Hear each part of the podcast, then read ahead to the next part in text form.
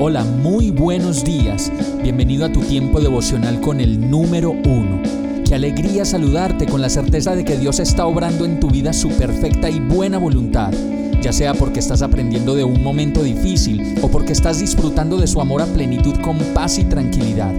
Llegó la hora de tomar tu Biblia, pues de seguro Dios te va a hablar, te va a reconfortar y lo mejor de todo, te va a dar las respuestas que estabas buscando. ¿Qué esperas? Vamos, súbete de una vez en este pequeño pero eterno vuelo devocional con destino al cielo. Y el mensaje de hoy se llama protestas. Proverbios 29:8 dice, los burlones pueden alborotar a toda una ciudad, pero los sabios calman los ánimos.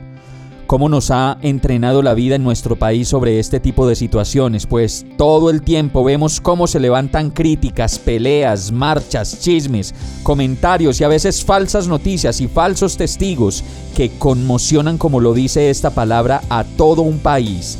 Y la verdad, nosotros debemos pedirle a Dios que nos permita discernir, entender y ser equilibrados y justos en todas las apreciaciones y comentarios que podamos hacer al respecto de quienes gobiernan y sus maneras de hacerlo. Como lo dice este verso, a veces entramos en la onda de burlarnos de todo y de simplemente alborotar en las redes sociales, asusando situaciones que ni siquiera conocemos a profundidad, y esas cosas terminan por alborotar a toda una ciudad. Contrario a esto, la palabra dice que los sabios calman los ánimos y esas cosas se notan hasta en la mesa del comedor en donde nos sentamos con los amigos a conversar sobre las cosas que están pasando y lo que nos toca vivir.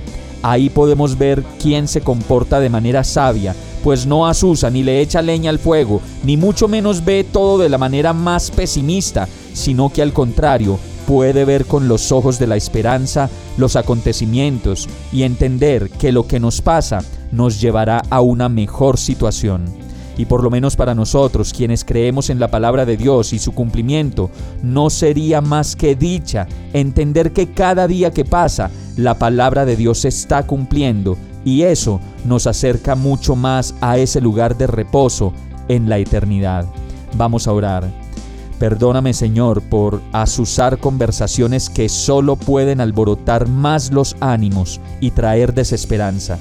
Ayúdame a ser más sabio en lo que pienso y digo y déjame ser parte de quienes calmen los ánimos en vez de provocar disturbios, peleas, muertes y tristeza para nuestro país. Reconozco que peleando no consigo nada, solo la muerte, y que más bien, alentando, podemos encontrar juntos maneras de seguir la vida, llenos de tu amor. Agradecido, oro a ti, en el nombre de Jesús. Amén. Hemos llegado al final de este tiempo con el número uno. No te detengas, sigue meditando durante todo tu día en Dios, descansa en Él, suelta los remos y déjate llevar por el viento suave y apacible de su Santo Espíritu. Solo compártelo con quien lo necesite y ames. Hoy, de la mano de Dios, todo será un gran día. Para más información visita nuestra página www.iglesiabierta.com o llámanos al 313-334-0116. Oramos y rogamos para que cada día te enamores más de Dios y para que no pares de pasar todo tu tiempo con el número uno.